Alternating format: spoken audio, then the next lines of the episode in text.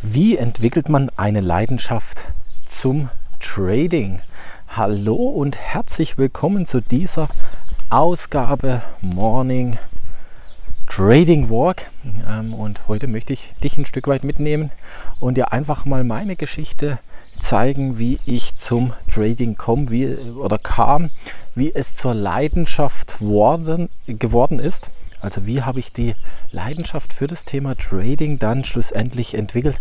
Du hörst, glaube ich, die Vögel. Äh, wunderschöner Morgen heute. Ähm, ja, optimal, um über das Thema Leidenschaft auch zu sprechen.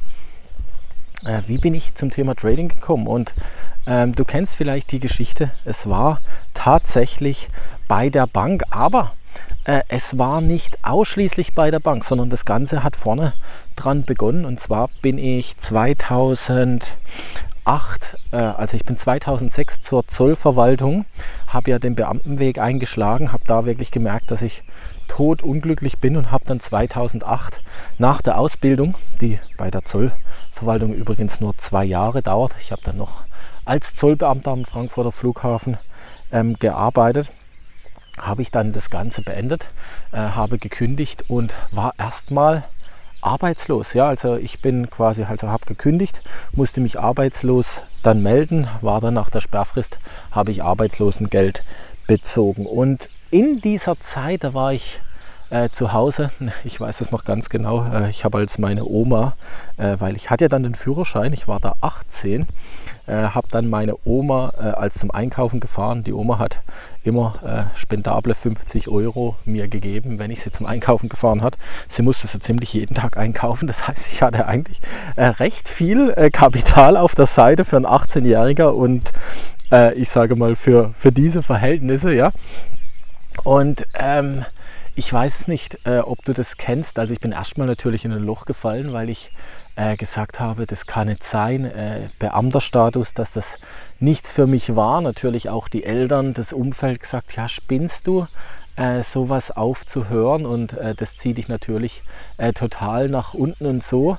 Wenn Arbeitslosigkeit mit sowas zusammenkommt, dann ist man erstmal in einem Loch.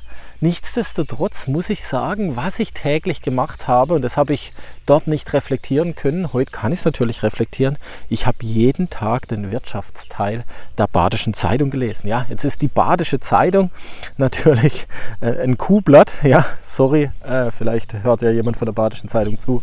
Äh, ich will das einfach nur auch hier ein Stück weit verdramatisieren. Ja, also nicht jetzt die Frankfurter Allgemeine, wo der Wirtschaftsteil so umfangreich ist, aber ich habe das das jeden Tag angeschaut und bin dann hoch in mein Zimmer und habe die Aktienkurse verfolgt. Ganz oberflächlich. Ich habe einfach nur geschaut, wie was reagiert und ich bin da hingekommen, indem ich mir die Charts angeschaut habe und damals der Chart von Öl 2008, 2009 auf einem All-Time-Low. Ja, also wirklich ganz weit unten, weil ja dann auch die Finanzkrise kam. Und ähm, ja, ich habe dann mit meiner Mama darüber gesprochen, die hat natürlich auch keinen Plan von dem. Und ich sage, Mama, Öl wird doch immer gebraucht. Das heißt, lass uns in Öl investieren. Und der Chart ist so weit unten, der war ja schon bei 80, 90 Barrel. Lass uns, lass uns in Öl investieren. Und Mama sagte jeden Tag, ähm, ja, Sohn, was soll man machen? Einfach Öl kaufen und in, in den Garten stellen oder ich habe keinen Plan, wie man das macht.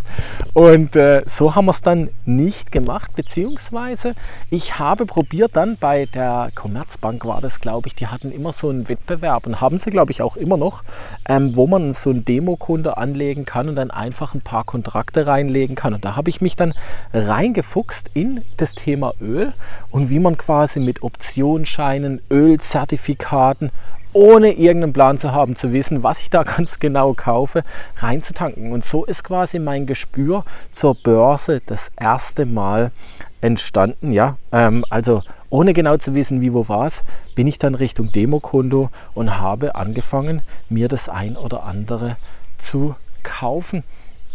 Und das war, war eine ganz, ganz spannende Zeit, weil ich hatte viel Zeit äh, und so bin ich versunken in den Charts. Und Mama und ich, das war dann wirklich so ein kleines Ritual, haben dann täglich den Ölchart in der Badischen Zeitung, also nicht mal auf dem Ding, sondern in der Badischen Zeitung, wenn sie vom Arbeiten nach Hause gekommen ist, uns angeschaut und äh, ja, haben ein Gespür ein bisschen für die Börse äh, entwickelt. Natürlich ganz, ganz, ganz, ganz oberflächlich.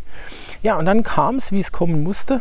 Ähm, ich habe mich äh, damals bei der Bank beworben, jetzt nicht wegen der Börse, sondern äh, damals, wo ich mich beim Zoll beworben habe, habe ich mich auch bei der Bank beworben. Zoll hat zuerst mir zugesagt, bin dann zum Zoll gegangen, weil Beamtentum sicher eine Waffe, Schießausbildung äh, für einen 16-jährigen Kerl optimal und alles, was er sich wünscht. Ähm, und wo das dann nicht funktioniert hat, also ich gemerkt habe, das ist einfach nicht der Beruf, der den ich in Zukunft ausüben will, äh, habe ich gedacht, okay, Bank war letztes Mal auch ganz cool, hatte da auch Zusagen. Ich bewerbe mich einfach nochmals bei der Bank und so bin ich quasi zur Bank gekommen. Das hat auch gleich geklappt mit einer Bewerbung.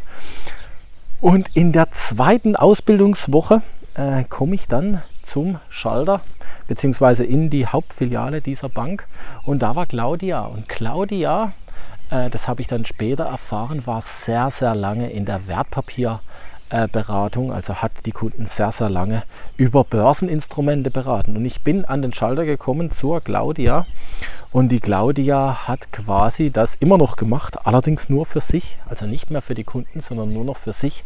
Und so habe ich quasi das, was ich mir vorher aufgebaut habe, in Anführungszeichen, also das waren jetzt irgendwie 0,5 Prozent von dem heutigen Wissen, also was ich heute habe, aber es war der Startschuss da dazu, ähm, hat die Claudia mich an die Hand genommen. Ja, und ich war Gott sei Dank vier Wochen dort eingeteilt. Ja, während der Ausbildung durchläuft man ja immer so gewisse Phasen und es wollte keiner auf die Hauptstelle. Ich habe gesagt, jo, ich gehe auf die Hauptstelle, weil ich gedacht habe, ja, irgendwann durchdringt man die Hauptstelle. Ja, die ist relativ groß, ist relativ viel los natürlich. Und äh, so wollte das Schicksal, dass Claudia und ich sich treffen. Ja, und Claudia und ich sind dann äh, eigentlich nicht mehr auseinandergegangen, ähm, äh, weil wir haben eigentlich nur über Charts, Börse etc. gesprochen. Claudia hat mich eingeführt, hat gesagt, schau mal, ich benutze das, ich äh, schaue hier, hier beschaffe ich mir die Informationen her.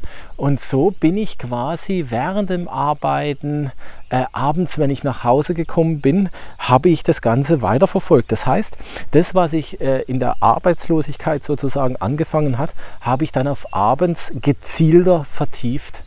Und in mir drin ist eine Leidenschaft entstanden. Ich habe gewusst, da ist was, was dich irgendwann mal im Leben sehr bereichern wird.